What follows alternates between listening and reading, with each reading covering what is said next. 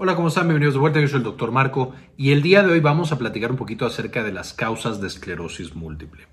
Como sabrán, porque ya vieron el video previo que tenemos acerca de qué es la esclerosis múltiple, que les dejo en la parte de arriba, esta es una enfermedad que es básicamente autoinmune, en la cual el sistema inmunológico empieza a atacar la mielina, que es este recubrimiento que tienen las neuronas, para mandar información a lo lejos, desde el cerebro a todas las partes del cuerpo. Y entonces cuando vamos perdiendo la mielina, vamos perdiendo también la capacidad de nuestros nervios. Y la esclerosis múltiple puede tener tanto cosas motoras en las que ya no podemos mover una parte del cuerpo, como también sensitivas, a lo mejor hormigueos, dolor neuropático. Puede tener también problemas cognitivos, problemas de memoria, de concentración, eh, incluso depresión, etcétera, etcétera. Entonces, por mucho tiempo se ha estado buscando cuál es la causa, ¿ok? Nuestro sistema inmune enloquece y empieza a atacar nuestra propia mielina, pero ¿por qué empieza y, y qué es lo que lo lleva a tomar, digamos, esa decisión, por decirlo de alguna manera? Y también recordarán de ese otro video que ya tenemos en el canal, eh, que básicamente uno de los principales responsables, uno de los factores de riesgo más importantes, era la infección con el virus del Epstein-Barr, que pertenece a la familia de los virus herpes, que también ya revisamos en otro video, la familia de los virus herpes, y les dejo el video en la parte de arriba.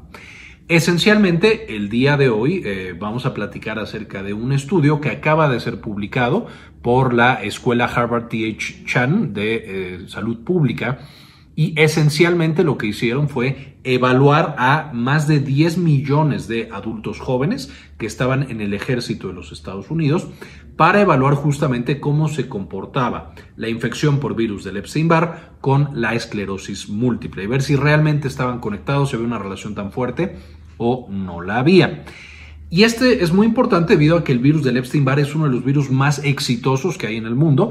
Eh, se calcula que el 95% de la población en el mundo va a tener en algún punto infección por Epstein-Barr. Entonces es extremadamente prevalente.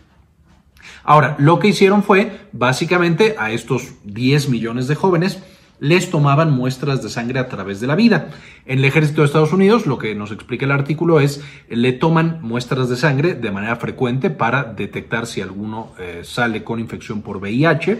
Entonces, frecuentemente están categorizando si tienen virus en la sangre o no. De manera que con esa muestra de sangre era relativamente sencillo también estudiar para el virus del Epstein-Barr. Ahora, en este momento eh, van dando el seguimiento, se hacía al inicio de su vida como militar, es decir, a partir de los, antes de los 20 años, básicamente.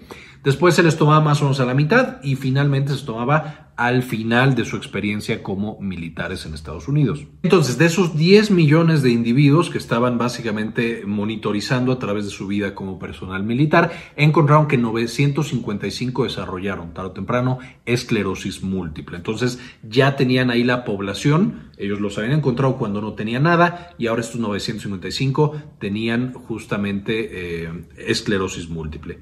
También importante mencionar, cuando empezaron su servicio militar, el 5% más o menos de esos 10 eh, millones de personas